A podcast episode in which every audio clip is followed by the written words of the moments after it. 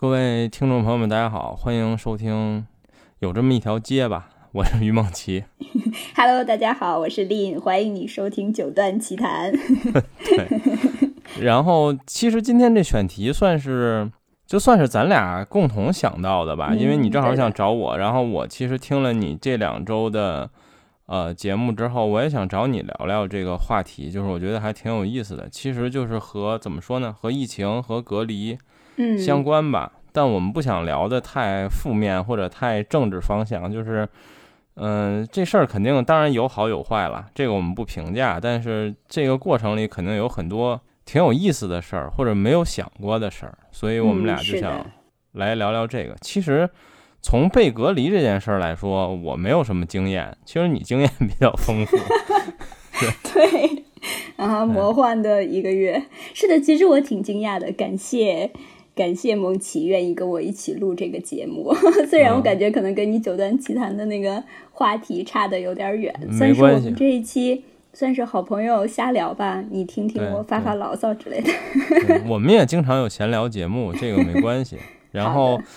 隔离这事儿呢，就是我至今还没有经历过，但是其嗯实我觉得也和城市的政策，包括在北京，其实比较明显，和每个区的政策也不太一样。嗯，就是我其实非常附近的地方已经有过两次了，就都是在当时那个时间点这块儿还挺严重的，都紧挨着我的小区，但我的小嗯区也依然没有被封闭，也没有被隔离。那你属于决胜圈的人民，但现在是朝阳这边有有封着，对不对？对，就是北京这波疫情之前有过一波，就是这嗯。个你应该在网上看到了，就是今日头条的员工那次，嗯，就是大概一两个月以前，我们家和那个园区是同一个大门儿，我们的小区和那个园区是同一个大门他们就是直走就是头条的总部，然后一个岔路右转就是我们小区，但是我们小区依然没有被封。对。那你自带保护锁，哎，其实我非常失望，你知道吗？嗯，欢迎你来体验一下。你知道吗？其实一开始我就是像你这种特别骄傲的心情，你知道吗？就觉得、嗯哇，嗯上海挺好的。然后那时候过年，我不知道你记不记得，就是那时候北京应该也不知道是不是今日头条，那时候就是蛮严重的。然嗯后那时候我就跟我爸妈就我们去哪儿过年就好好讨论了一下嘛。然后我就跟他们说：“我说你们来上海吧，上海这个地方嗯不会的，不会管那么严的。嗯 然后他们就在这里过年了。然后谁知道你说，当大家都已经自由的时候，上海突然成了这个样子。对，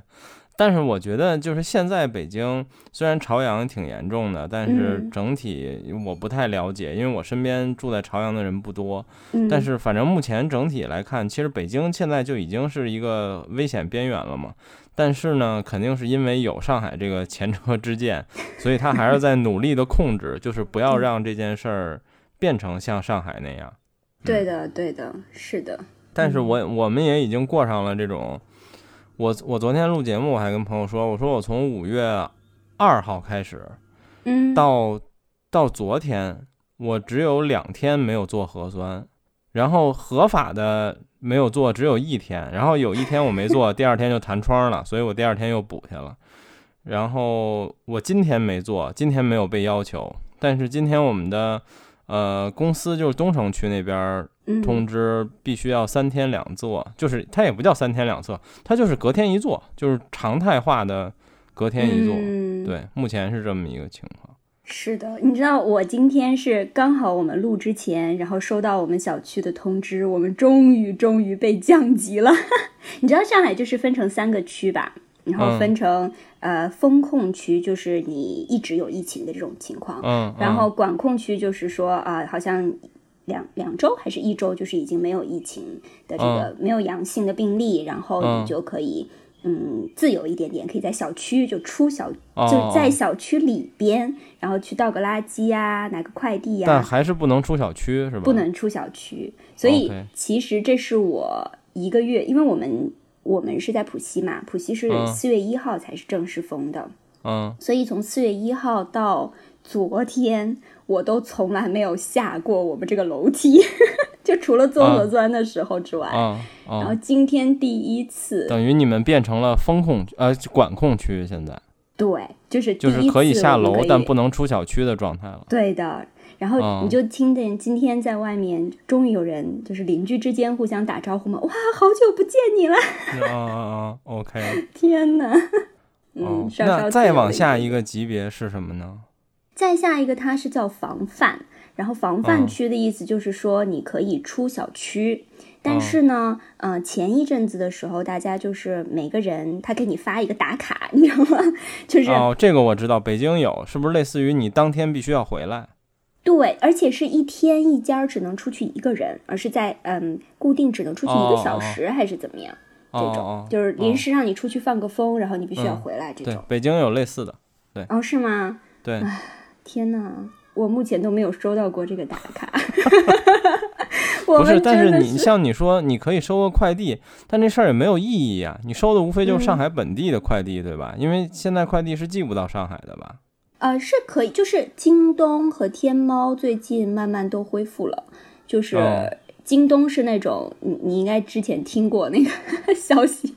渣男京东 骗了我们上海人民的心情，然后，然后结果就是最近的时间，你大概可以收到你四月初或者是三月底买的快递。哦，好吧。对，最近嗯，因为我身边的朋友，比如我们的听友群里有几位上海的，然后就是最近也买不了唱片，因为寄不进来。然后我们也有其他地方的朋友买了上海卖家的唱片，然后也是最近也发不出来。然后我前两天也是，我买了一些就小配件吧，因为那个装唱片的那个纸袋子，我之前一直想换一家，就是说，因为我想换这家呢还挺贵的，因为我现在用这个纸袋子大概是两块五人民币一个。然后呢，之前朋友就给我推荐了一个很好的，大概是四块五人民币一个，就是贵一倍。然后我那天就一咬牙，我心想就买这个吧。然后买了，买完了一星期都不发货，然后给卖家发消息，卖家也不理我。然后后来发现他是个上海的，然后我我没有办法，我只能退货了。然后又买回了两块五一个的，就感谢上海风控让我省了钱。对，你知道吗？我我就是跟你录这个节目之前，然后我就在想，就是想这个魔幻的四月嘛。然后我就觉得这个上海人就好像就是在拍《楚门的世界》，你知道吗？就是我们活在这个世界里面，然后外边的人都在看着这个世界里面的样子。对，然后评其他人评论，哎，所以我就特别好奇，我就觉得，哎，你作为一个旁观者啊，处在一个幸福的世界里面，你是如何看待上海这魔幻的四月的？嗯，其实就我的个人观感来看，嗯嗯。我看到了你们很多人发的，包括在微信上有很多非常火的文章，或者很快就被删了呀什么的。嗯，有一些我看到过，有一些我没看到。就是从某些方面来说，我觉得我可以理解。然后，但从另一些方面来说，我觉得我跟好多朋友聊过这话题，我觉得这有一些南北方差异。嗯，就是因为呃很多表现出来的痛苦，除了这些很常见的，比如说病了这种。情况另说以外，就是最常规的，大家是因为就是日常生活必需品的缺乏而发出来的东西。而我觉得这是一个特别明显的南北方差异，就是嗯，如果我们家被封了，我觉得这就不会存在这个困扰，就我们家冰箱里永远都是满的。就是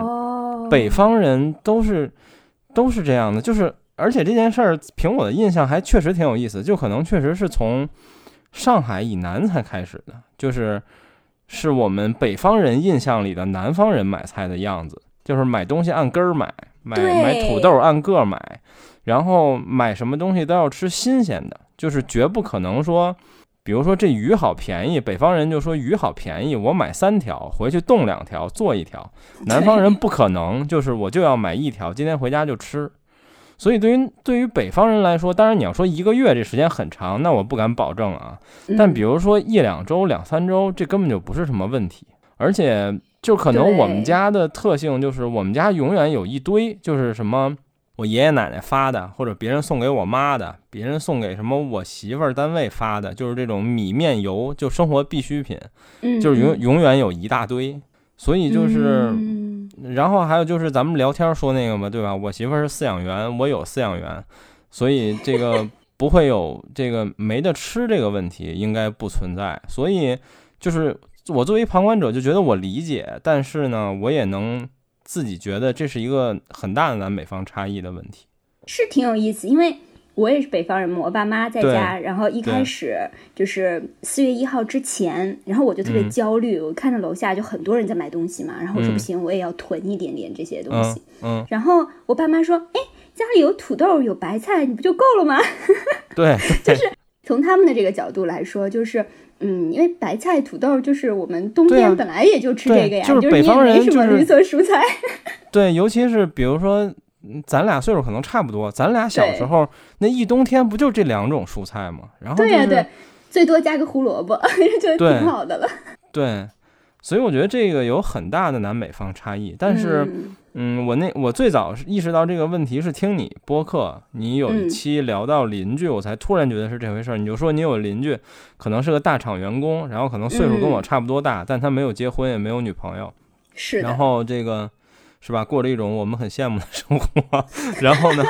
突然小区封了，就是如果我嗯是他，我就非常理解，就是我们俩就会面对一样的问题，我们不会做饭。然后，而且我觉得你说的有一嗯点非常正确，就是我对于一个不会做饭的人，很多人会反驳说：“那那你他妈不会学吗？”就是嗯如果我学的成本是非常高的，就可能我还不如就是小区里求一求，大家换点儿什么速冻饺子给我一类的。因为比如说这最最简单的一道理是我们家可能连油都没有，对的，就是我家 很多我可能只有糖盐，就这种特别基础的醋什么的我有，嗯但可能酱油什么油就是更更更更深层次一点儿，就根本不可能能在我们家里出现。对，是的，而且我跟你说，就是特别有意思，因为我们小区这边其实有挺多都是在那个大厂工作的，嗯。然后都是其实平时上班很忙，我觉得他们应该是从来都不做饭的那种。然后就封控之前嘛，嗯，前边的几天就我们还有了几天的这种喘息的日子，就大家可以嗯。囤菜，嗯。然后你就看见，就是呃老人们或邻居，就是上了点年纪的。都是每天大包小包拎好多蔬菜啊、肉啊这些东西，嗯然后我们小区因为对面呢就是有一个呃 Domino's，就是那个披萨店，嗯，全是排着长队，然后买十几盒、二十几盒的披萨。啊 对对对，然后或者什么方便面呀、里面面包啊，就这种。对，而且其实那个时候大家也不觉得说上海真的能封那么长的时间，因为当时嗯说的时候只是说四月一周嘛。第一嗯周的这个时间，我们觉得、嗯啊没问题。第一周在家里面，很多人都会觉得很开心，觉得哇，我 终于享受到了 这种临时放假，我又吃披萨，然后又吃什么。嗯然后结果到了第二周，就是已经没有消息告诉你说到底哪一天会开了嘛。嗯然后这些人就开始焦虑了。然后我有我有好多邻居，其实除了那个之外，都在群里面发说：“你们谁有油？你们谁有谁有米？”就是开始开始这样问。然后我就给了他们很多嘛，因为我当时自己存了很多，我就说啊，我都有，我就我就送给你们吧。嗯然后他们说：“哎呀，我家里面什么也都没有，要不然我放两颗薯片在门口，你去拿着吃吧。”然后我那个邻居说：“哎，我就是什么都没有，只有一箱肥宅水，要么送给你吧。”就是真的，他们什么都没有在家里面。对，我觉得就是，尤其嗯是没呃，一方面它既属于南方，就我觉得这个差异依然存在；另一方嗯面就是，如果他又是这种互联网公司员工，他还没结婚，他就更没有这种过日子的这种状态，就是他不可能屋房子里有很多生活必需品，他们可能都缺什么就现买，他们没有。囤这个概念，而在北方，比如说在我们家没有疫情，我们家也总是有很多纸，然后总是有很多什么米面油这些东西，嗯就有的是因为特价便宜买来的，然后有些是可能朋友送的或者什么什么乱七八糟的来源吧，就是这样的。对，对，而且还有一个可能也是，的确是你结婚的人和这个没有结婚的人，他还是不太一样的，对，对吧？嗯，没有结婚人很难囤，像我其实也不囤，因为对一个是你房间其实也没有那么大的地方，而且你买很方便啊，你就觉得我为什么要为什么要囤这些东西，随时买就好了。对对哎，啊，所以我非常好奇，我想问你，就是我相信刚被隔离的时候你也挺开心的，对吗？然后，超开心。但我就很好奇，这个开心大概持续了多久就变得不开心了呢？其实，嗯，我其实我觉得我自己的就我那天还在跟我朋友说，就一直都挺开心的。我觉得我自己的反射弧，我也不知道是反射弧长还是多巴胺过剩，你知道吗？嗯就是我开始的时候就有一点像是你的那个情况，我就幻想特别的美好，我觉得、嗯哇，我有这么多书可以读，对然后，这么多事情可以干，这么多电视可以追，嗯没问题。然后我就在家，大概是我其实是这周日经历了一次特别大的崩溃，就上周日，嗯嗯然后不知道为什么，就是开始慢慢的早上六点钟就醒了。嗯然后就就没有办法睡觉。嗯然后呢，那天周日是怎么崩溃的呢？就是我早上六点醒了之后，就听见外面有人就是狂叫，就是那种已经崩溃到极点的那种嗯嘶吼。嗯然后我就顿时觉得，我也好想嘶吼两声啊，就觉得哦，太就被带到了那个太烦了氛围里。被带到那个氛围。然后还有就是，呃，这些新闻嘛，消息，就呃，我们有一个上海发布，就是说发布这个上海的一些消息，那里面就一直在说什么，呃，上海已经很多个区实现社会面清零，就是说已经没问题啦，嗯嗯嗯都可以了。结果。因为我们小区还一直处在最高等级的风嗯。控嘛，你都不能出门，嗯。然后每天每天在做核酸，我就觉得为什么我们就是毫无希望的感嗯觉？嗯。就就被比的，就你没有比较，没有伤害嘛，嗯一比较就觉得天哪，太崩溃了。我觉得是那个时候开始，我开始崩溃，因为觉得想象中哇，其他地方的人都自由了，但是后来一聊发现，哎，原来他们也没自由并没有。对，并没有，然后就就心里面稍微好一些。还有一个点是因为，嗯，因为我一个人住在我自己的家嘛，嗯那其实挺安静的，就是你平时没有什么机会说话。对，你说这个我很理解，就是你上期节目说的，就是你有时候你希望有人给你打电话，而不是这个发微信消息，对吧？对，就很需要有人说话。然后我那天就非常崩溃的时候，就到处发信息给他们，我说嗯谁来救救我？然后他们就跟我说，他说，嗯，你呢就把你的这些有孩子的朋友全部的列一遍，然后每个人跟他们视频一下。嗯，就我现在发现，的确是，如果你家里面有一个小孩儿，就我有一些朋友，他是又上班，然后家里又有小孩儿嘛，他就觉得吵死了。就是有些人崩溃是因为他很，羡慕你变成了，他超羡慕我，他跟我说，我们俩同时发信息，我跟他说，你把你儿子闪送给我，他说我也想交闪送，对，然后我有一天，我我我有一天我就是跟我朋友视频，然后他就把他的视频就放在那儿，然后就看着他小孩玩儿，我居然就是看了一个多小时，嗯然后就就光听着那小孩在那里叫，你知道吗？我就觉得嗯。我好了，嗯，对，明白。就是我觉得这事儿我没有被隔离过，但我有过一种很类似的感觉，就是嗯。因为我们公司去年搬家了，然后呢，嗯。就是我们这个搬家非常着急，所以我们的新我们搬走的时候，我们的新办公地点没有装修完，所以我们要嗯在家办公一段时间，等它装修，然后呢还要等它，比如装完修还要放放味儿这种状态，所以我嗯大概有一个月的时间，一个多月，去年年初的时候吧，是在家办公的。然后呢，当然这和风控还是有很大差距了，但是有一点接近的，就是我也是每天在家。然后这个在家办公的状态呢，咱就不多说了，大家都懂，对吧？就是肯定跟你办公室完全是不一样的。但是你真持续了一段时间之后，你你觉得并不是很舒服，就是嗯我觉得人都是这样的吧，就是你你真的有大量自己的时间的时候，反正我会有点心慌，就是就觉得哎，我好像也没干什么，然后我每天就在这儿，虽然有每天都有工作处理，但是当然这个比例比你真在公司的时候其实是低很多的。然后你你又觉得就是会心慌，然后就是我们当时跟同事开玩笑就说：“我操，这个十五号发工资了，都觉得我这月干嘛了？为什么发给我这么多钱？” 不配得领这个工资。对对然后就是会有这样的感觉。如果就是你还不嗯能出小区或者不能出楼，那肯定这个感觉会会变得放大的更明显。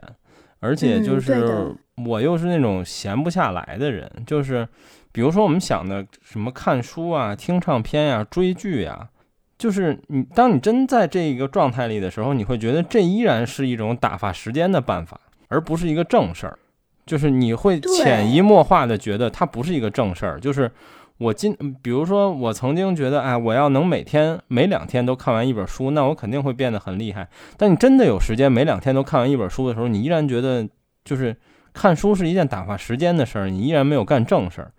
就是这个是特别让人觉得难受的。其实，对的，因为我觉得，嗯，我也在想这个这个这个东西啊，就是，然后前两天我看了一本书，它叫做《贪婪的多巴胺》，我不知道你们看没看过。然后它就是呃，从这个多巴胺的这个角度，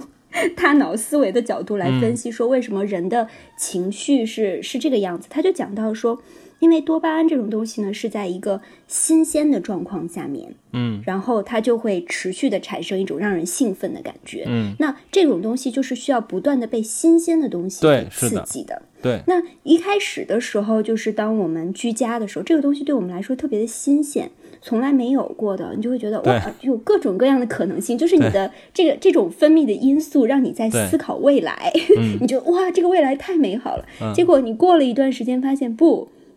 这个未来 其实也就这样，对对 其实也是每天这样过去的时候，那这个这个因素就会开始慢慢慢慢越来越减少，越来越减少，所以它你这个大脑就会开始让你渴望其他的东西，跟这个生活完全相反的东西，就是去办公室上班。对，就是很多时候这种这种感觉来源于，就是怎么说，通俗的说，就是大家老开玩笑说这个钱难挣，屎难吃，就是嗯当你真的不干那些你不想干的事儿，却让你挣到钱的时候，你又觉得 好像不太对，就是就是感觉这嗯和以前这种我能得到成长的方式不太一样。然后你说这个接触新鲜事物这件事儿是，但是比如说，嗯、我之前录了一期节目，我没发，然后我觉得聊的不是嗯特别好，但我就聊到一个话题，就是说，嗯、我之前听另一个博客，其实他聊了一个事儿，跟不太相关啊，稍微跑点题。他就是说、我给你留言说过这个话题，就是说，移动互联网能带给你的所有东西都是感受，就是你你其实很难从互联网上真的得到什么了。互联网都是不断的在讨好你，就都是所谓的信息茧房嘛，就是你喜欢什么，抖音就给你推什么，头条就给你推什么，咱俩聊什么，你打开淘宝就是什么，然后你永远都在你自己的这个小圈子里，然后这个茧房的这个墙壁越来越厚，然后有的人就觉得啊，就挺爽的，科技真发达，我每天很开心，但是有一总有一部分人会发现这个事儿不太对，然后呢，就是我在最近的半年时间里呢，就干了一些不属于我信息茧房里的事儿。然后就是我真的去学了点什么东西，然后就是用互联网它本来应该有的功能和它的特点，比如我运用搜索引擎，然后运用油管啊、B 站啊，去看很多视频。就比如说我前两天在折腾我家里的软路由器，然后其实它就是一小主机，然后就是这东西我以前一点儿也不懂，然后用我仅有的一点基础看了无数的教程什么的折腾，就是你最后觉得很有成就感。然后你再回头看，嗯你又觉得整个这件事儿都非常有意思。就是我能以一个，呃，在我从前不敢想的获得信息的密度和速度，然后快速的学会了一件事儿。就是以前如果我都能想象，如果没有互联网需要翻书，我可能一个月都搞不定这件事儿。但我需要，嗯但我现在只需要三天，我就能把它的基本逻辑都弄明白。就这这反而是一个很有成就感的事儿。但问题又在于，嗯不是什么事儿都能让你有这个兴趣的，就是对，对，就是比如说我真隔离在嗯家一个月，我可能也不一定能找着两件这样的事儿，这可能是一个痛苦。嗯，是的，我觉得你你在说的其实有有两个方面，一个呢就是当我们在实际的做一件事情的时候，它其实会给我们一些成就感。也就是说，我记得二零二零年就是我们刚开始那个呃疫情的时候，嗯。然后那个时候我是隔离在家我爸妈家，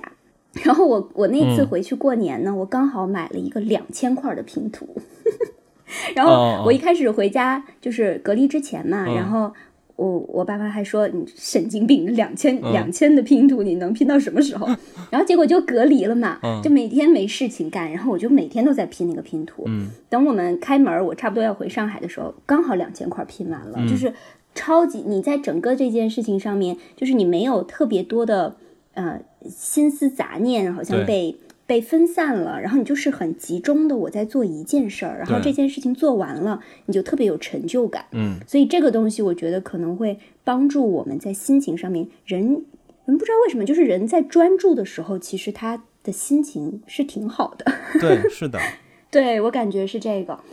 另外的一个其实还是有点像我刚才说的那种，就是人一开始的这个心情和后面慢慢的，当他嗯习惯了这个东西之后的一个转变。我觉得这个是就是你刚才说到互联网的这个，嗯因为互联网在我们网上看这些信息的时候，那我比如说我在宅家的这段时间，一个很大的挑战，我之前节目也有说过，就是我们的呃这个邻居群，因为邻居群里面大家都在家嘛，二十四小时那个信息就一直有，然后我觉得就是。你一旦看上的，就是一旦看起来的时候，它这个信息不断的在充斥你的大脑。虽然人们也没有说什么东西，嗯，但是你你就是一直忍不住想要看，它到底有没有什么新的东西，它到底有没有什么新的话，我我是不是要错过了什么？然后越看的时候，心情会变得越来越差，越来越差。嗯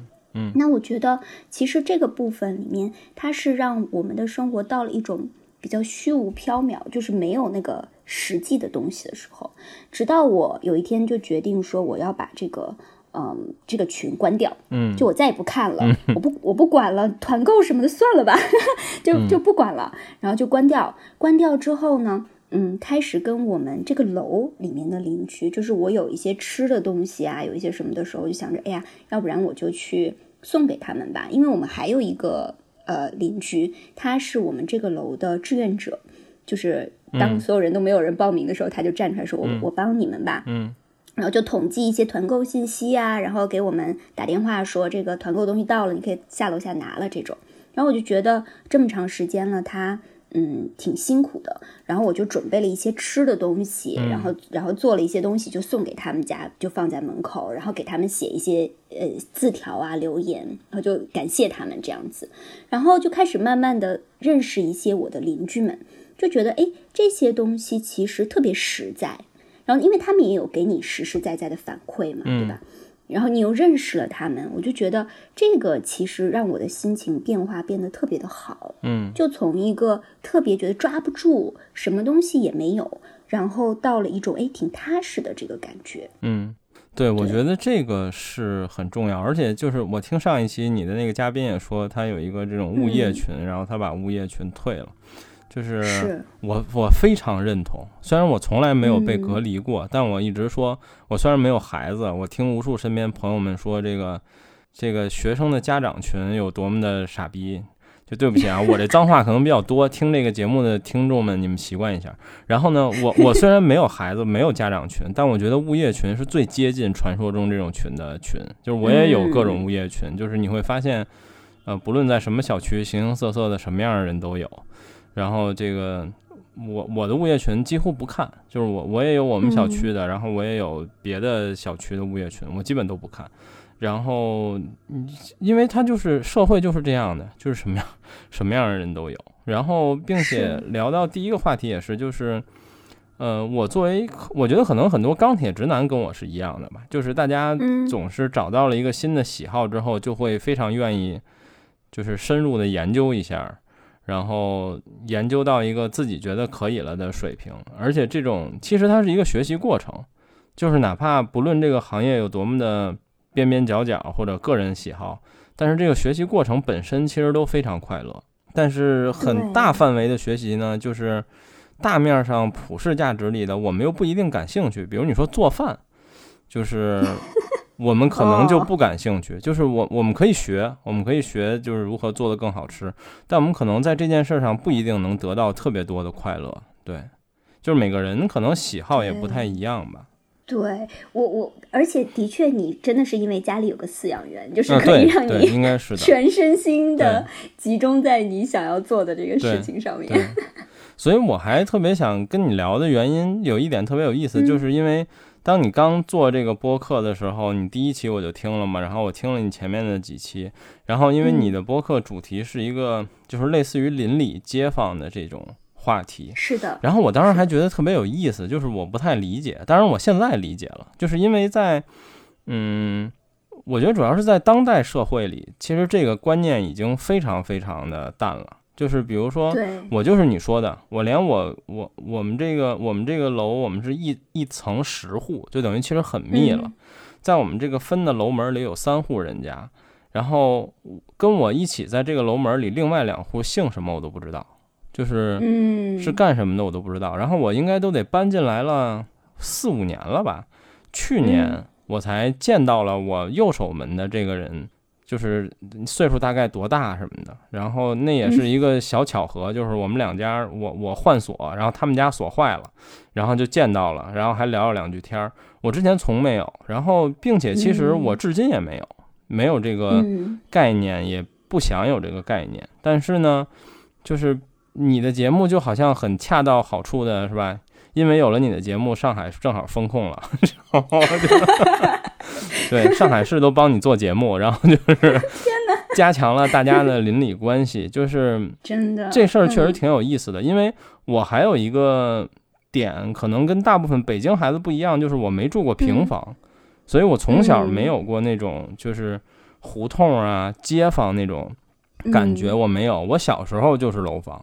然后虽虽然我小时候的楼房，就是我爷爷还有我姥爷那一辈儿的人，他们是有邻里关系的，就是一个楼道里大家就是还挺熟悉的。但你像我，嗯。我小时候我爷爷家的楼房就是一层就两户，就是那种很老的苏联那种盖的楼，对门儿的那种两户，然后基本上我们也就只跟对门儿的这家人比较熟悉，然后剩下的邻居也嗯。就都是正常点点头、打个招呼这种，没有特别熟悉，所以我一直对这个概念都不是很深。但是我我也嗯能 get 到，就是你说的那种好的邻里关系带来那种乐趣，或者说，呃，这种我能我能感觉到，对我，所以我觉得这个嗯还挺有意思的，嗯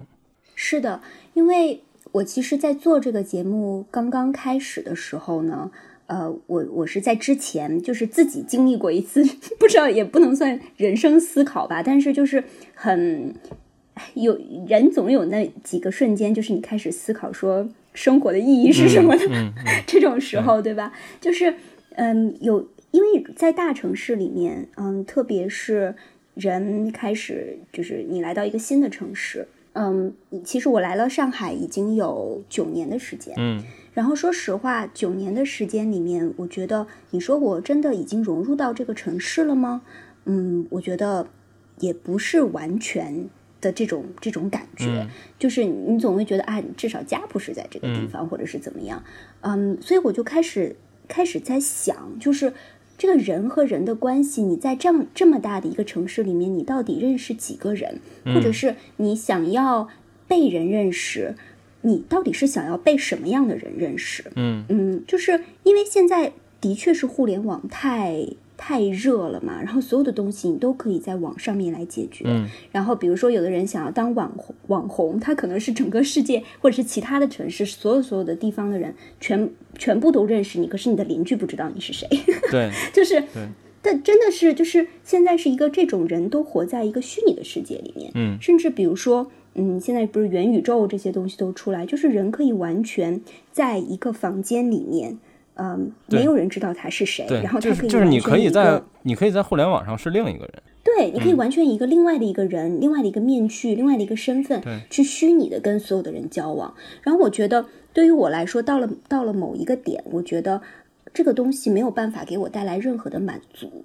因为我觉得没有一个实实在在的东西在这里。嗯所以我就开始去思考说，哎，如果一个人的生活，因为我们都想说我要到大千世界去看看，我要走到天涯海角。嗯但如果一个人的生活，他只把他的眼光集中在他半小时能够走到的地方，他可以接触到实实在在接触到的这些人、这些事儿，那他的生活会变成怎么样的一个样子？所以我其实有一点是想要用我的这个节目来探讨这个话题，就是说，嗯。邻里之间，当然这个是可能是朋友啊，互相交往的一些关系，然后甚至是说对于一些嗯小的小经济，比如说小呃像呃之前我有一期是在做这个街角咖啡的这个、嗯这个话题，嗯因为现在上海之前嘛，全都是网红店，对吧？对，然后他想要做的时候，只想当网红经济，就是被所有的人都知道。嗯但是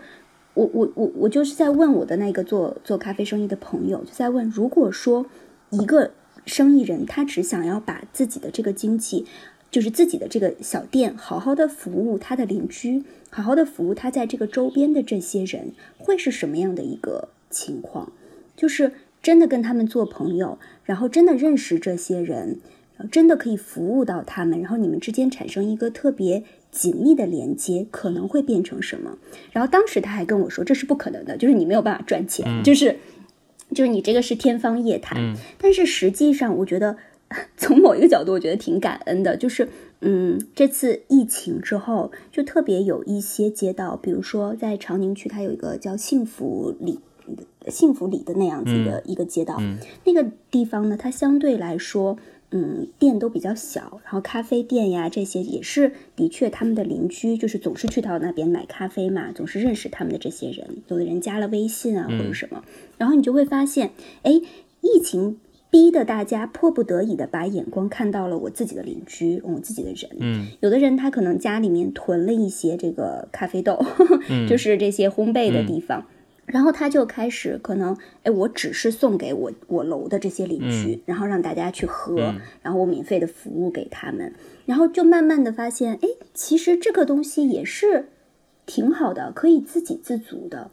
而且也有一些就是像之前我们，嗯。要临封之前嘛，就是所有人不是网上抢菜都抢不到了嘛。那个时候呢，就是呃，我们一些我我们家小区下边就是有很多餐厅，嗯，然后那些餐厅马上也要关门了嘛，那他们囤的他们之前的那种大大大大量的什么菜呀这些东西都需要抽嗯出就是送出去，所以他们就把这些菜全部都放在门口，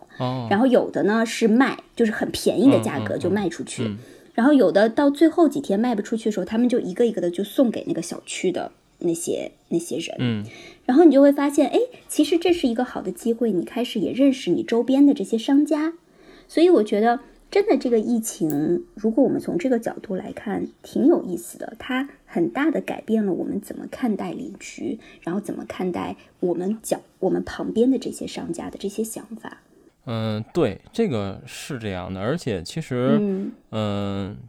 就是我小时候虽然没有什么邻居这个概念，但是像你你提到的，比如周边的店、小店这种，其实我小时候是非常有这个就是癖好的，就是我还是个小朋友的时候，我跟我们家边上那些卖玩具的店都特别熟。然后我经常就是整天在那儿待着，就是我也我可能也不买东西，当然熟是因为我我已经买过不少东西了。然后 VIP 客户。对，就比如我经常一下午就在那儿玩儿。然后比如我小的时候，我们这代人都差不多吧，就是我小的时候玩四驱车，然后就是我有时候就会在店里帮他们，就比如有别的小孩来买，但他不会装，我就帮他装，然后这样就等于我又不用花这钱，我又能过这个瘾。然后就是我我，然后后来包括这个，我现在还有一些跟我现在还有联系的朋友，就是比如以前是我们家门口某些，比如卖游戏机的或者卖手机的，这都是某些阶段我很关注的某类产品的开店的人。然后其实我们都挺熟的。然后而且当年特别逗，就是我后来老跟人吹牛逼，我就说这个我当我原来住在北京石景山。我说整个石景山区就是如何 P 如何破解 PSP 这个游戏机都是他妈我教的，就是。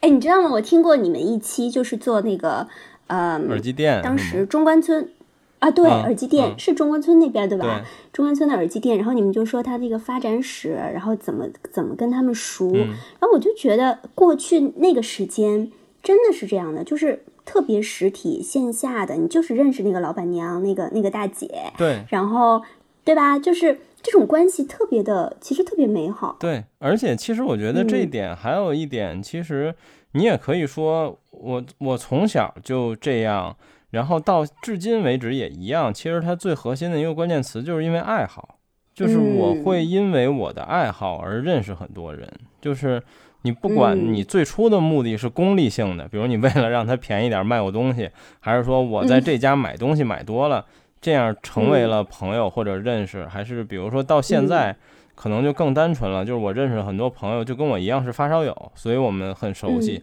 但是大家都是因为爱好走到一块儿的。但是这个确实是，就是，嗯，我身边也有很多同事啊，或者其他原因认识的朋友，或者以前同学，就是我身边也有这种没有爱好的人，就是没有爱好的人其实挺多的。然后，嗯，那他们可能很多人就是就是没有什么这种能认识新朋友的机会。但是，当然，我也发现人家可能有一点跟我们不太一样，就是我们可能我我个人反正我没有太多除了爱好以外的朋友。而他们可能其他的朋友非常多，什么什么闺蜜兄弟这种乱七八糟的，我我基本没有。就是我认识的都是我们这个圈子里大家爱好差不多的人。就是我觉得可能也会因为，就是大家会逐渐的变得价值观不一样吧。然后可能因为你有这个爱好，那可能大家的价值观或者就某些就像你说的，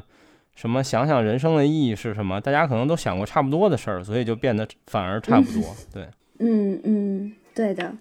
对，嗯，我觉得爱好也好，或者是这些也好，因为我们刚才说到的这个邻里关系，其实它有一个点是说，它是线下的，然后人和人实际的交往和实际的相处的，然后而且是有时间和空间，就是在时间和空间的这个。基础上面累积之后的结果，就是你天天去，你天天在那边，对吧？你天天认识他，慢慢你们之间形成了的一个默契。对，其实这个东西会让人和人之间的关系是非常有韧性的。嗯，就是说我不是很脆弱的，一个事情发生，可能你这边没给我打折，啪，我就跑到别人家去买了，然后一个六幺八，一个双十一，对吧？我马上就转。它会形成一种就是非常默认的信任。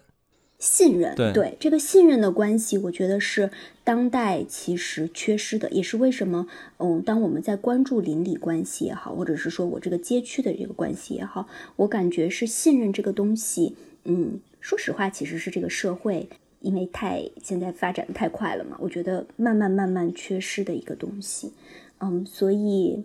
的确，如果说唯一我我自己一直这样说，我觉得如果唯一能够看见的一个亮光。嗯，在这次疫情里面，就是一些开始慢慢发芽的 邻里关系，嗯，对这种。其实我觉得这种信任挺有意思的，就是，嗯嗯，其实它都因为某种背书的，就是你你心里默认的某种背书的原因产生的信任。比如说，你跟邻里的信任是因为我知道你住哪儿。就是，嗯，就是，当然这么说出来可能有点生硬或者无情，但实际就是的。比如我知道你住哪儿，所以我当然愿意信任你，这没有问题。你知道我住哪儿，我也知道你住哪儿。比如说爱好的信任也是，因为我喜欢这个东西，你也喜欢这个东西，所以我相信你跟我一样不是坏人。就是大家都会有这种 默认的套进去，但是它，它肯定是要比互联网上强很多，因为可能我除了你一个网名，我什么都不知道，我当然没有任何理由应该信任你。对。对，是这样的，嗯，你就举一个我自己的例子吧。我之前，呃，我因为我不知道你看没看过上海的一些信息，就是前一阵子有过那种，就是小区里面有一些什么危险啊，单就是一个人住的人，然后遇到了危险的这种。然后其实有一阵子我，因为我是自己住嘛，我就特别的害怕。然后当时。就装了所有的这些，嗯，防盗的、防小偷的什么 这些，所有智能家电就全部都装好了。然后，因为其实平时的确跟你一样，就是我也看不到我们楼里面邻居是谁，嗯，然后他们几点回来，他们是怎么样的，每个人都是关着门的，所以你就害怕，对吧？然后你你就就是有这种感觉。但是最近因为每天下楼做核酸嘛。天天看见他们就穿睡衣的样子啊，然后刚醒的样子啊，然后互相打招呼的样子。然后我最近已经很久就是没有再开我的那些智能防盗家电了，因为你会觉得，哎，我现在对你们是有信任的。对，因为我觉得不仅只是说我知道你住哪，而而且也有一种我见过你，跟你打过招呼，我知道你的这个状态是什么样子的。对，所以的确挺挺有意思的。OK，所以。我接下来聊聊我最想聊的话题，就是你在家隔离了一个多月之后，嗯，你有没有什么非常想做的事情、想买的东西，是在隔离前你觉得非常不可思议的呢？哦天哪，可多！我之前有跟你说过，第一个我只要被放出来，我肯定要先去买洗碗机。第一个一定要带消毒的洗碗机，真的，我发现。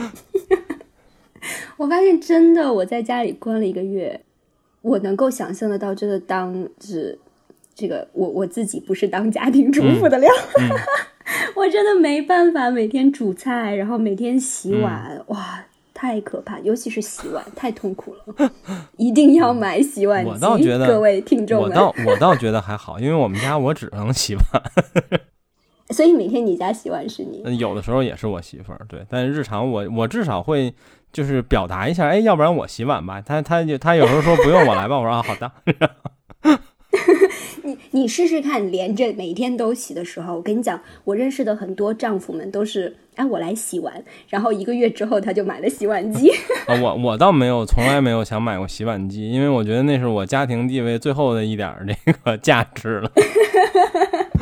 有可能，有可能，但是我觉得，嗯，洗碗机是我的必备。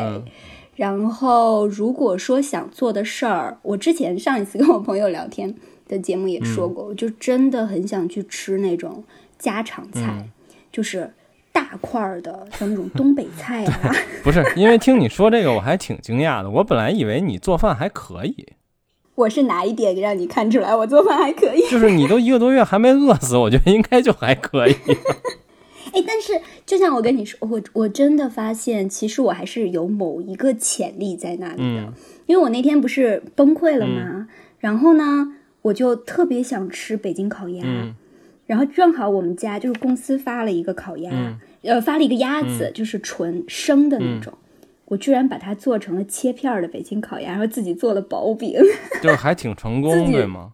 自己做了甜面酱，我我自己觉得挺成功啊。嗯，然后哇，真的是治愈，就是你一口鸭肉咬下去的时候，觉得治愈。对，嗯，但是。其他的，我觉得我是偶尔爆发型厨艺，然后前两天的时候还试试做了饺子，就从来因为我是北方人，但是其实因为小时候就读书在外边嘛，然后我就没有那么多真的学会说做一些啊家常菜啊北方菜这种。这次甚至我留学的时候我都都没有做过饺子，从来没做过。这次居然做了，从盘馅儿开始和面，包饺子，天呐，嗯，对，觉得主妇等级有上升。嗯，那比如说在隔离期间，你那你有没有干成什么之前很想干但一直没空做的事儿？嗯嗯，好问题。其实突然想想，可能觉得也没有，就是看了几本书。真的，真的就是。感觉每天觉得豪言壮志的，觉得我可以就像你一样搭出一个网络的世界一样，但实际上每天就是啊，早饭吃完，哎，做核酸，哎，怎么又要吃午饭了？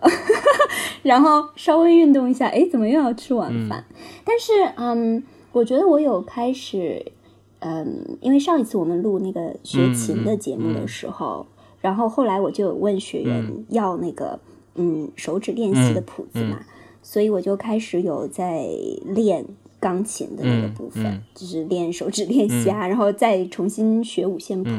然后还有呢，就是呃架子鼓，因为我前面不是崩溃吗？然后我有几个朋友就跟我讲说，你就打架子鼓吧，架子鼓特别发泄。不是，但你家还有鼓吗？我有鼓，我有一个架子鼓在家，然后但是我我我就是一直没有好好的练。我就觉得我是学钢琴的人，对，要优雅。没关系，这俩都是打击乐，本质上没有区别。是，但是后来他们说，哎，你可以好好的发泄，然后真的最近就是疯狂的打鼓，然后把它设置成，我是电电子的那种电鼓，设置成什么一百一百二十一百五十，嗯，使劲打可以。对，发泄。等隔离结束，你们的小乐队你就不仅仅可以当键盘了，还可以当鼓手。对我，我打算把鼓手全部都开掉，让他们去学别的乐器 然后我当鼓手。是的，嗯，所以在这个嗯隔离期间，嗯，其实因为我问你这问题，也觉得，比如说从我的角度来说，我我虽然没有被隔离过，因为我觉得，比如说，如果当我们突然想干一件事儿的时候，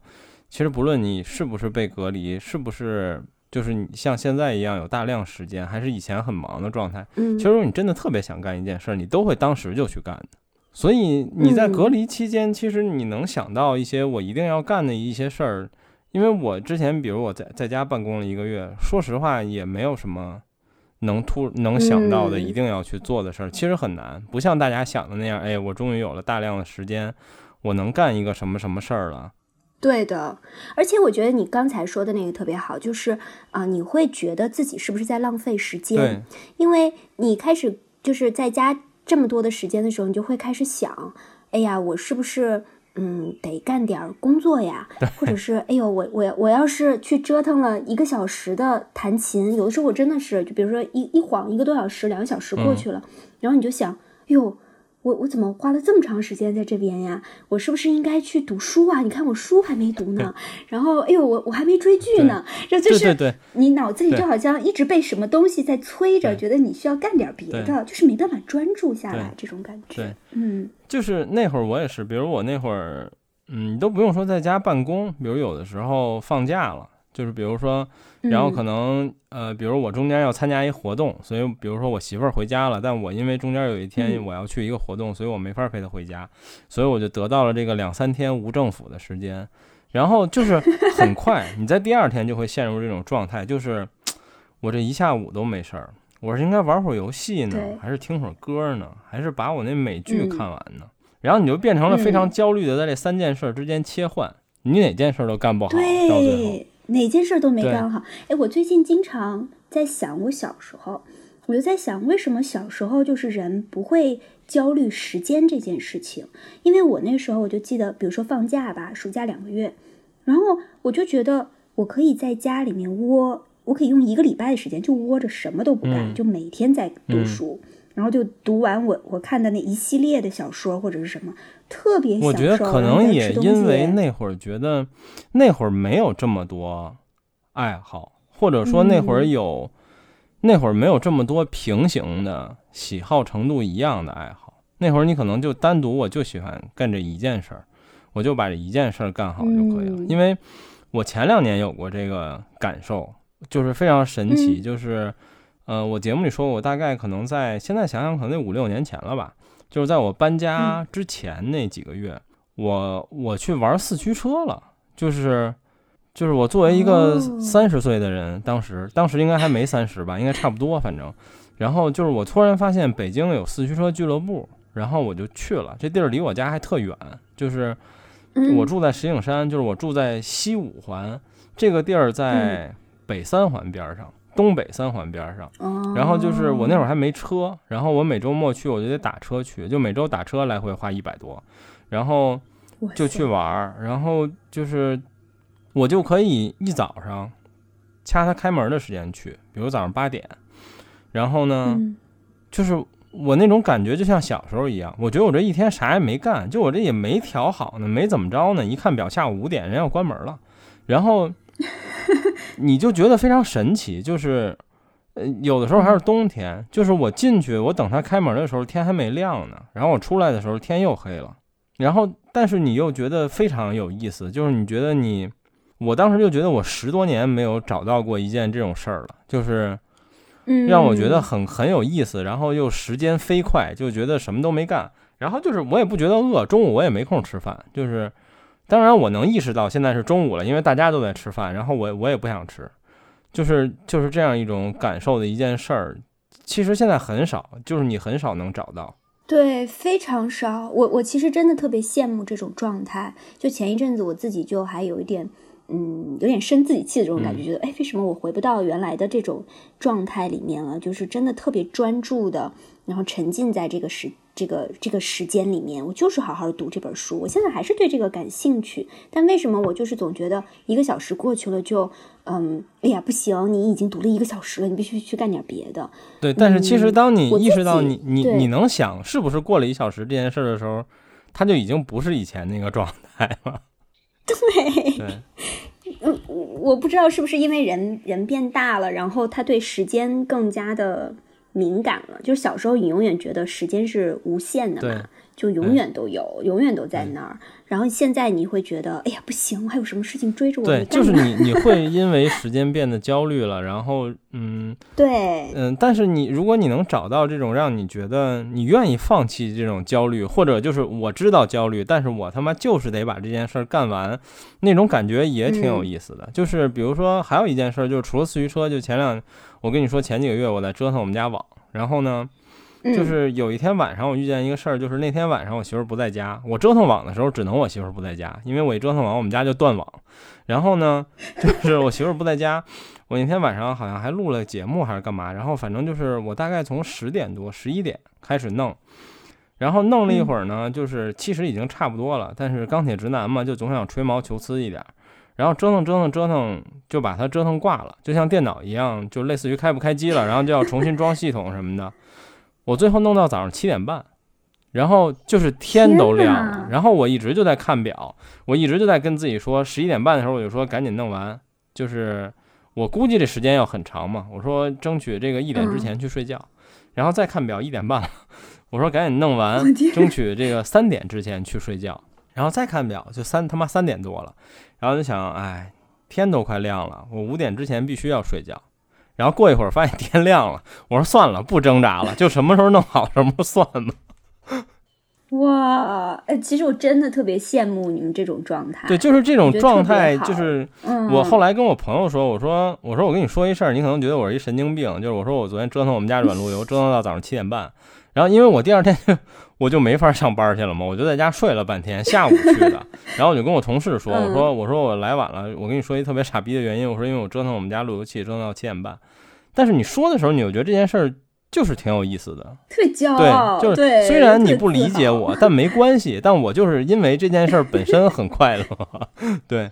对对对，是这样的。我其实如果如果你让我想的话，嗯。我是每次就是做那个视频的时候，因为我我其实特别喜欢视频剪辑，然后就是有的时候呃，像圣诞节一般，我可能就会帮我的朋友们啊，我们就是剪那个圣诞节的片子嘛。然后我每次圣诞节，因为那时候我也一般圣诞节我也会休假，我就剪到差不多凌晨三四点，就是连着一一周的时间这样子。然后每天你就越减越不想睡觉，你觉得太幸福了。对，就是一针一针的抠的时候，就觉得很幸福。你从回想的角度来说，他的自己又觉得特别搞笑的点就在于，这个结果可能也并没有让你非常有成就感。然后甚至你回想这个事儿，你也没有觉得他特厉害或者怎么样。但你就回想那个过程，你就觉得他非常快乐，就仅仅是这个过程快乐。对对对。啊，是的，是的，是的。是的，没错。有的人像我，我我的有一些朋友们，他们在这次疫情就真的是练就了主妇十级，就是各种菜，天南海北的都会做。就可能也是多了这个爱好，变成了。对他们就是在这个地方专注，就是把心思全部都放在这上面了。我要怎么做？我每天做什么东西？还有一个人就很夸张，他列了菜谱，就是从周一到周日。每一顿都没有重复的，就每一天在做，然后我就觉得，哎，你看人家，我也不知道人家工作怎么这么不忙，但是，但是就是享受其中。那我觉得这种人可能就是他这个日子就会过得快一些，开心一些。嗯，就是这种，反正挺有意思的。所以我就觉得，呃，假设有一天北京隔离了，就是我被封在我的楼里，我会努力去找一个这样的事儿。就是我会找一个东西来来做一个这样的事儿，当然这个唯一的困惑在于，就是可能快递也进不来了，我没法通过花钱来得到一个新的这样的事儿，因为我之前得到这样事儿的原因都是因为我先花了钱，我买了一个什么东西，然后但是呢，这又是这种就是钢铁直男的执着，你知道吧？就是比如人这东西卖家写着呢，我可以帮你干，不行，就是。你发给我，我他妈要自己折腾。就是当然，我也遇到过折腾半天不行，大哥，我发回给你，你帮我折腾好再给我发回来吧。但是没关系，就是我得自己试一遍。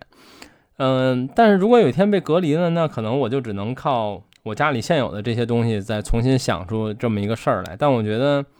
这应该是一个会让我快乐的点。但是其实这种点很难找，就是不是那么容易找到的。这种事儿，因为很多时候，当你真能想到这种事儿的时候，你等不了。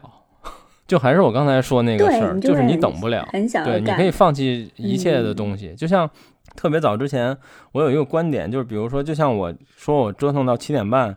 这种事儿一样，比如有很多人说什么玩了一个什么游戏玩到了凌晨几点，然后曾经就总有人觉得说，就是如果你玩游戏玩到几点，然后导致你第二天比如特别困或者上班上学状态不好，就觉得你你非常玩物丧志。然后我当时就，我有一我至今也非常不理解，我一直有一反驳的观点，就是如果我说我玩游戏玩到四点，你觉得我玩物丧志，然后你你的另一个男性朋友说他看球看到了四点，你就觉得哎这真球迷，然后这个这有什么本质区别吗？嗯这不是一样的吗？对，但是就是这种事儿，是，他没有那么好找到，其实，嗯，嗯，那看个人的爱好吧，这种。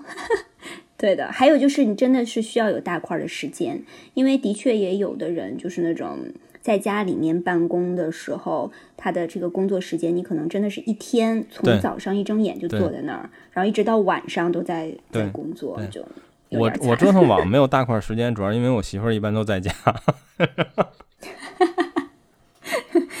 有人管着。嗯，然后我们最后聊聊，就是我们本来也想的另一个话题吧，就是工作相关。嗯嗯，其实疫情对工作，我觉得咱俩可能是不太一样，就是因为咱俩正好等于你是甲方，我是乙方，或者说不是这种关系，就类似于你是我一直觉得我是乙方，你是甲方。好吧，就是你是一个生产 生产方，就是你是一个厂商嘛，对，而我是一个媒体。然后其实疫情这件事儿，就是刚开始的时候，大家觉得对经济啊各方面的影响一定很大。然后其实第一年，嗯就是二零二零年的时候，对我们几乎没有影响，甚至是好的，因为你说对媒对体行对，业吗，因为尤其是对嗯我们这样的，就是本来就是网络上的媒体来说，因为你线下办不了了呀。然后，但是很多厂商又比如说，我就是有那么嗯多的预算，我就是要花完，那怎么办？那你就来找我们呗，在线上花，就是直白的说，不就是这样的吗？然后呢，其实这个嗯情况基本只持续了一年，因为二零二零年没有影响，是因为大部分厂商的新品是在一八或者一九年就规划了。然后人家人家已经就是本来按部就班，到一零年可能就是一个发布就完事儿了，因为剩下的东西都准备好了，可能货都已经大货都做完了。然后其实这件事儿的影响真正开始显现是在二一年，还有今年，就是嗯去年出现了，就是比如芯片荒，然后还有各种嗯原因，就是厂商会变成说，其实我也很理解，厂商就是说我连货都不够卖，就是我为什么要找媒体？嗯然后就是还有很多这种情况，而且就像，而且在今年呢，其实就变成了就是大家都不容易，就谁也别说 谁了。然后呢，就是我觉得最大的影响 是嗯在于我跟你说的那个感觉，就是其实你会潜移默化的变得非常没有信心，就是对很多事儿都没有热情和信心，就是你的我甚至都很难对我甚至很多时候都不愿意嗯计划，就是我不愿意立项。嗯我都不想想，就是我觉得嗯这事儿干不成，或者我计划了也完全没有用。就是，呃，比如我在我的公司最近这些年，我一直干过让我觉得最有热情、最骄傲的事儿，就是我们每年以前有一个试听会，这个基本是嗯由我一个人自己来组织，然后自己来拉所有的厂商，然后自己来策划所有事儿。然后呢，就是这事儿在我的公司看来，它不太挣钱，但是呢。就是嗯庆幸的是，公司也觉得这事儿很重要，因为线下是，你对于厂商还是用户来说，都会觉得和你在线上看文章是不一样的嘛。所以这件事儿，对，特别他有自己体验。对这件事儿让我嗯觉得每年都挺骄傲的。然后我在二零年还办了，然后去年就没办成，然后今年呢，一开始公司也是嗯。年初的时候就说让我规划，但我当时就是我根本就不想规划，就是我觉得没有嗯。意义。然后我就一直拖着，我一直拖到了上个月，就是最后公司终于跟我一样放弃了，就是因为从目前这个疫情来说，就说哎，你也不用规划了，好像没有，确实没有什么用。嗯。但是这种事儿，就是它只是一个例子，但是其实工作里有无数的小事儿都跟这件事儿一样，让你变得嗯。不愿意规嗯。划。而且比如说，其实像我自己带的这个部门来说，其实我们每年还有不少的线下活动，就是甭管是帮别嗯。人做的，还是我去参加的，我去参加的当然就更多了。而且像是的。HiFi 这个行业，每年光展会就有那么多，然后这个我们那些嘉宾，我节目的嘉宾不都是我们这个圈子的吗？基本上，然后是的，就是原来我们就说，就是二零年之前大家都烦，就这个展会太他妈多了，就是一个月一次，有时候一个月都不止一次，就来回跑。然后这些展会每年也没什么东西，因为你一旦密度变高之后，这个展会的意义就没那么强了，因为你你去的这展会看到的东西和前俩月那展会可能几乎没什么区别。然后现在呢，就变成今年了，从今年一月一号到现在一个展会都没有。然后大家就觉得我靠，什么时候能有个展会啊？就是大家朋友们都很久没见了，对，是是的，我觉得这个是对我来说最难的一件事情，因为作为品牌的公关来说，特别是像我们这种需要体验对。才才能够让大家了解的一个产品，嗯，你怎么能够就是你没有线下的这个东西，然后没有人可以来体验，你只是靠嘴巴说一说，嗯，其实很多东西是很难，我觉得一下子说的明白，或者是让大家喜欢这个这个东西的。然后我前面还在想，就是我们聊天之前，嗯，我就在想这个话题嘛，工作的这个部分。哦，然后我就想，哎，我跟梦琪多长时间没见了？我们不会上一次的时候还是在一九年吧？上次真咱俩的就是应该不应该是疫情之后了吧？反正在上海嘛，之后，可能你后来又来了一次上上海。但是，对，如果是工作上面的见面，就是我发布会的时候，其实是一九年，一九年我办最后一次线下对，后来咱我单独去找你吃过一次饭嘛，咱俩。那次应该是疫情之后，对。嗯，对的，对的，对的，那是疫情之后。但是如果是说按发布会或者是以品牌新品的这种角度来见面的话，真的就是对一九年是最后一次。然后后来其实对于我们来说，对于品牌方来说，真的是还蛮大的挑战的，因为你要换各种各样的方式，就一下子都是什么直播啊，然后一下就是变成了这个这个角度嗯去做。但是我一直自己会有一种纠结，我觉得这个是一个。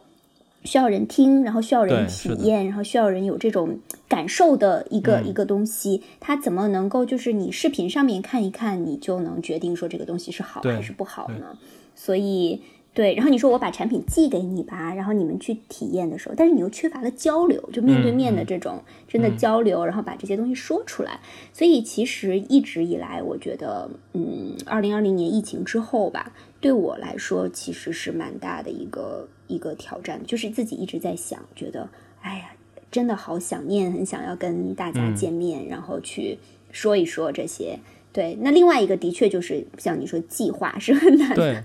像我们，对你计划就，而且你要出方案嘛，像我们这种公司型的，你你的预算需要被批呀、对 然后然后就是你你的方案就得写上 A B C D E，一直到 Z 都没有办法决定，然后好不容易批下来的一个预算，啪一下疫情开始又不能做了，就是对，而且像你们厂商来说，很明显就是，你像你们公司还好，就是尤其是很多在嗯。国内的公司，就是明显它的新品研发已经受到了疫情的影响，就变得很慢。是你像昨天我们录音，那个黄老师还说，就是他们可能要有新品，他们本来计划是可能他们一直都是三月发布、四月上市这样的一个速度，嗯。然后结果呢，他们需要的那个元器件总代在上海，然后 现在就是拿不到，然后他们没办法，他们只能找这个那个厂商可能是瑞士的，他们只能找瑞士的厂商嗯。重新订货，就不要发总代了，让他总代让这个厂商直接发给在深圳的他们，对，就是会有很多这样的问题。嗯，哎，你觉得啊，就是因为你本身的这个行业性质来说，其实属于一个比较自由的一个一个职嗯业嘛，对吧？编辑的这种，你觉得就是对于你个人来说啊，嗯，从这个工作方面的角度，你觉得有没有一些改变呢？因为像我们其实本来是一直去办公室，然后按点上班儿这种，那现在一个很大的改变就是你居家办公嘛，然后呢，居家办公之后的一些。嗯，跟跟同事的沟通啊，然后还有你在就是每次怎么嗯工作模式上面，其实是有了蛮大的变化。在我这边的话，基本上没有，就是在自己工作、自己公嗯司的这一侧没有，因为北京其实没有怎么被隔离嘛。我们虽然有一段时间居家办公，但因为我的团队很小，而且我不是那种就是特话痨的领导，就是有事儿说事儿，所以基本没有太多影响。但是，嗯，如果更大的工作范围里的话，呃，那比如说我不能经常去拜访客户了，然后也不叫经常吧，比如我不能拜访客户了，我以前一年可能也就一两次，但是这个东西就是就像你说的，能不能见面，这个区别是巨大的，就是跟你打字或者打电话都是完全不一样的。然后其实这方面会有一些影响，就是其实我觉得这应该归因为什么呢？就是沟通的效率吧。虽然你觉得说我好像飞到深圳见他一面只聊半小时，这听起来没什么用，但实际上差距是挺大的。对，嗯，是的，是的，感觉又回到了我们之间邻里的那个 长期线下 花时间见面的这个关系培养。然后其他就是你说，哦，作为一个媒体，站在一个媒体的层面，看看我们整个这个所谓媒体的大类或者其他的媒体在做什么的话。嗯，我并不觉得疫情带来了什么影响。就是当然，你可以说，呃，直播是其中一个。嗯，直播我承认应该可以算一个吧。然后剩下的没有什么，基本就是视频化。但我觉得视频化这种事儿，就是你不论有没有疫情，它都会变成这样的，因为互联网发展到这儿了嘛。然后对于我个人来说，我显然是一个。不愿意视频化的人，因为总有人问我，我说我要能做好视频，我为什么要录播客呢？嗯，对，而且我觉得这行业不太适合视频。嗯，而且另外一个就是，呃，其实你居家就是疫情的状况下面，我发现其实对视频的话影响也是蛮大的，因为呃，你视频的话需要有。这个场景去拍嘛，然后需要有人去制作。其实我发现，嗯，就我身边有一些编辑，他们这次上海的疫情其实对他们的影响非常的大，因为有几个行业是专门是出视频的。我我在 B 站还有油管关注了几个我很喜欢的 UP 主，然后在上海的那些影响都很大。对对对对，他们就是已经。存的片子都已经没有了，因为只要它是个工作，它的本质就是一样的。甭管你这个工作是干什么，就是你这帮团队总要到一个地儿办公，然后大家一起上班来商量一些事儿、开开会什么的，它都是一样的。对，是的，是的。不论你是在互联网上还是实体，对。嗯，那再回到就是作为你主播的身份啊，嗯，你你有没有觉得在疫情之后，其实呃，声音播客的这个部分其实有一些。呃，更多的人去关注了呢，因为之前就是对我我在嗯我在看就是国外的那个播客的部分嘛，他们就是在疫情之后播客有一个特别大的一个一个上升，就是很多人。但其实对于这点来说，就是我不太确定它是不是因为疫情，就是我我更愿意觉得就是风水轮流转，它转到这个媒体方式了。他也应该赚到这个媒体方式了，就是，呃，我之前节目说过，就是我当然很感谢疫情了，没有疫情我都不录播客，我不就是因为疫情太无聊了吗？在一开始的那个时间里，所以我开始录播客，然后，但是这个是一个巧合，就是从我录播客的那个时间点开始，大概是二零二零年的四月份，就是从一九年年底到二零年的年末这一年多的时间，是播客圈的风口，就是。有无数公司进来到播客圈里开始做播客，然后并且在我做播客的那个时间点是播客的这个主播数量成长最快的一个时间。但是我觉得在国内可能这跟疫情是有关系的，但是从整体全球播客肯定是上涨的。但是我其实不太愿意把它归结为是因为疫情，我觉得这个媒体形式也应该变得好起来了。对，嗯，明白。我自己是感觉，嗯，因为因为我的工作还会涉及到一些国外的那个部分嘛，所以就会听比较多他们那个方向的分析。因为他们在家的时间更长，他们是可能一年多的时间吧，都是居家的嘛，就是从来都不出去的。那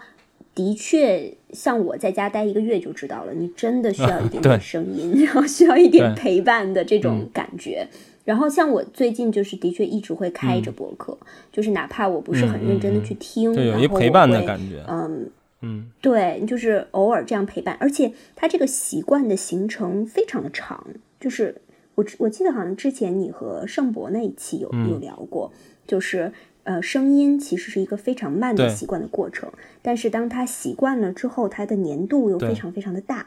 嗯，就是这种感觉，就觉得哎，我好像一旦习惯了，比如说去听九段奇谈，然后我就会开始一直听下去。但是如果我我开始会有点难，对比如说我开始的时候就需要很长的时间，但我听了一个多月或者多长时间之后，我就开始习惯每次去关注，然后每天去听了。对，就是播客这东西，在去年呃，在前年，就是我刚开始做的时候也是，然后很快就是朋友拉我进了很多相关的群，然后嗯那会儿还有一些线下活动关于播客的，当然我一个都没去过。然后，但当时其实给我的一个感觉和播客圈很多人的感觉是一样的，就是怎么说呢？用一个不恰当的话来举例同样的事儿，就是骗子太多，傻子不够用。就是做播客的人变得非常多，但听播客的人其实没有变多。这是当时特别明显的一个现状。然后我觉得这件事儿在近两年嗯稍微好了一点儿，但是听播客的人，嗯说实话依然不多。但是，比如有一点好一些的，嗯我发现我身边听书的人变多了，比如听喜马拉雅的人明显的变多。嗯那其实他们是很有可能嗯能、能转过来的，我觉得这是我比较看好的一点。嗯，有意思。对，然后嗯、所以对于疫情，呃，对工作的影响，另一点其实我还比较好奇，就是比如你们作为一个呃生产产品、制作产品的厂商，在最近的两年里，实际比如说你所知道的，你们是不是也有一些产品上的被影响？嗯，产品上边肯定会被影响，因为芯片这种问题是全球的嘛，那对吧？在这个等，但我不知道芯片这个跟嗯疫情的关系，应该肯定也嗯是有，但是这个部分肯定有蛮大的。像呃这次的疫嗯情情况。我们也有很多的货是已经到了仓库，哦上海的仓库，但是你上海仓库卡着嗯发不出去，其他的地方又缺货，就是这些问题会产生很多额外的嗯成本，那就是你可能要想其他的办法，然后重新再去做这些东西。我觉得这个是对嗯产品层面的一些一些影响，但是其实我觉得如果从呃品牌层面上面角度来说，我不知道你会不会有这个感觉，我觉得反而在疫情期间。音箱啊，对，咱们这个行业是非常好的，影院对呐、对，就是大家突然有了这种需求，对 对。吧？就是哇，我太需要了，我在家里面呃看电影或者是做这些东西，就是反而会有更多的嗯有意思的东西出来。然后再加上呃，的确，你像比如说专注办公啊这种，嗯，就是家里有很多神兽的这种，那的确就是你需要一个安静的嗯。办公环境，这种这种呃安静的耳机，像这些东西，就是之前是没有需求的，那现在也出来了的。就是我觉得从这个角度来说，不见得是一件坏事儿。嗯，的确改变了人很多的工作方式，对吧？就是 原来谁会在家里面，然后全家一起办就是孩子在那边情，学习。我们之前跟我跟几个同事还聊，就是说疫情最就是吃到了疫情红利，当然这说法很不太不太好啊，但就是嗯在疫情没有被影响，嗯反而增长的行业，其实主要就那么几个。第一是我们觉得第一肯定是游戏，然后就是排在最前头的吧，不能说第一第二吧，最前头肯定是游戏、视频平台，就是比如什么 B 站大会员、嗯什么 YouTube、Netflix 这种，肯定是就是突飞猛进的增长，因为大家在家没事儿。嗯，然后其次就是电脑，电脑既包含了游戏，也包含办公嘛。然后还有学习，对，还有学习类，还有打印机，对啊，对对。哎然后还有一类就是音频的产品，就是跟家庭、就是娱乐和工作相关的，其实它都有比较大的增长。是的，是的，嗯，其实你上你呃上一个问过我一个问题嘛，就是结束之后要嗯，买什么嗯东西啊，或者是想要怎么样？我觉得我有一个比较大的呃、嗯幻想吧，就是希望疫情之后把我家好好重新装修一下。我觉得我需要好好的把这个办公环境整理一下。就是现在，我原来的时候从来会非常的不喜欢在我的家里面放这种办公桌啊，就就是觉得回了家就不应该。该办公。对我，我就立下过很多个 flag，说我绝对不打开电脑，然后绝对不做这些事情。然后现在发现不行，就是你每天还需要一个，就是你不能老坐着呀，你还嗯还得嗯想站起来办公。哎，啊升降的那个办公桌啊，这些很重要。对我感觉，嗯，就我看到过很多这些媒体上面有报道嘛，就怎么在家里面营造一个比较好的一个办公环境。嗯，这种东西的确挺重要的。我感觉我需要一个好好的重新规划一下。而且我挺佩服的，就是我一直是一个，我很难在家办公，就是我跟人说，就是、嗯就别指望我在家能干什么活儿，就是特着急，或者比如说我想写个东西，这种状态来了的情况有，但很少。就是嗯我说我家里我靠，就又有游戏机，然后又有电视，对，然后又有网，然后又有又有这么多唱片，我我为什么要办公呢？就是我怎么会有心思办公呢？然后 那你是做领导可以这样啊？那 有人被催着你没有办法的时候，你就只能啊，好好对，办公了、是啊，就是我在家也也办公，但是就是第一就是明显会觉得效率很低，第二呢就是需要很嗯长时间给自己鼓起勇气，就是你他妈别玩了，别听了，别看了，先把那活儿干了才行。要开始好好专注的这个时间特别的难，的确是太多诱惑。嗯，所以这个疫情，反正嗯、目前就是北京现在来看，我依然觉得它应该不会和上海一样严重，就是关于风控这些层面来说，嗯，但是现在呢，至少朝阳已经没差太多了。所以剩下的不好说，但我希望它不会。但是至少从目前来看，比如说在物资啊嗯这些方面上，北京是没有问题的。当然这，这也这也感谢上海，就是有了上海这个打的样儿，北京才能避免这些问题。对，的确，我我真的还是回到我们最初的那个，我真的感觉上海的这过去的一个月，就是像一个楚门的世界，或者是 这种对不知道什么围城之类的，就是嗯，给很多人大家看到了，觉得哦，我我不能再像这个样子，我得好好因为北京一开始说特别，就是大家开始紧张起来，好像是大概五一前一周吧，我记得，然后就说什么北京的人开始去超市囤东西什么的。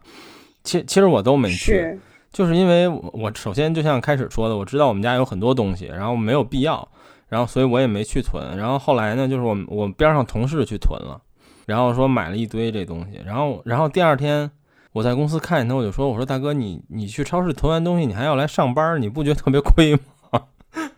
然后后来过了一周，他自己说，他说哎，嗯，北京要是还不封，我得把我买的米面油给我妈一点儿。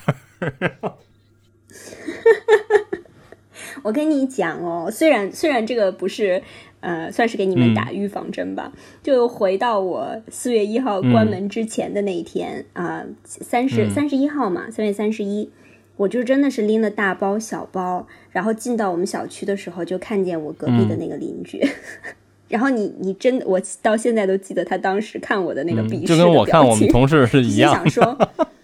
一模一样的，我告诉你。然后，因为所有的人都会觉得你在上海封最多就是封一个星期，怎么可能呢？大上海你封一个月的时间，然后，唉，怎么说呢？作为作为已经在这个世界里生活了一个月的人，我觉得，嗯，对，还是有有一点，有一点 提前准备会好一些。不过最后还是祝福，就是对，不要疯，不要疯，一定要自由，自由挺好对的。，但是其实我还是觉得，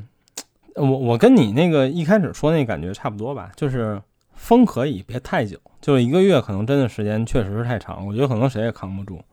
我觉得如果一两周，可能还会挺良性的，大家还挺开心。间接式封一封，间接式封一封。然后就是，其实我还是觉得，嗯，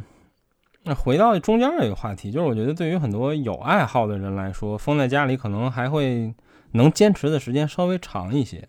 就是因为我们总是有很多想干的或者能干的事儿，或者之前没有时间做的，能能做一做，这方面可能会还是会好一点儿。嗯。嗯，对，虽然我觉得北京不会封啊，但是我觉得作为一个经历了一个月之后的人，如果你说让我总结一下这次嗯。疫情在家的一些东西吧，我觉得呃，一个呢就是真的是要给自己一个时间的规划，就是不能觉得我一天起来之后我就随心情吧，我想干嘛干嘛这种。但时间长了，你就会发现这个真的不行。对，就都荒废掉了。所以给自己一些小的目标，觉得至少我的每一天是比较规律的生活，我觉得会对自己的心情有很大的帮助。那另外一个，的确就是像你说的一样，至少在某一个点上面发现一些小乐趣，然后自己的兴趣爱好，然后就试着去探索一下，这个会给我们的确心情啊，还有专注度会带来很大的帮助。最后一个 就是少看新闻，少看这些群啊，这些群真的对，就是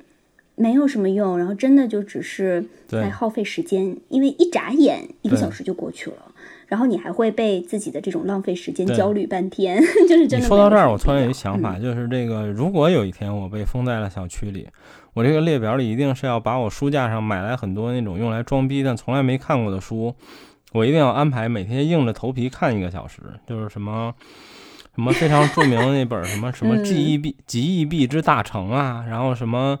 什么时间简史啊这种书啊，我都买过，就是一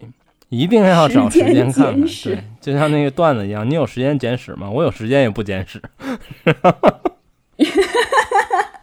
笑死！对啊，起码看一看的话，还可以跟人家吹吹牛。这这 这种书就像那本，就像那句非常有道理的话，就是有一天你掉到一个非常无聊的孤岛上，你应该带一本什么书？你一定不要带你特别喜欢的书，你一定要你一定要带一个非常有用但是非常无聊的书，这样你这样你才能看下去。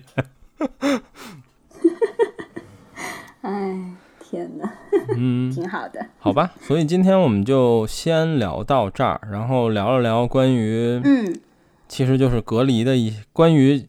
被隔离和假如我被隔离的一些想法，以及说说就是对工作的一些影响吧。其实工作的影响没有聊的太多，但是大面上基本就是这些原因。嗯，我觉得各行各业应该也都差不多。然后。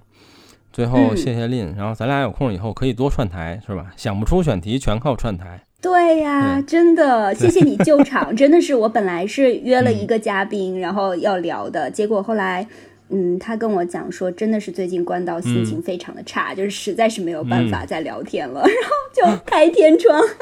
谢谢你来救场。OK，好，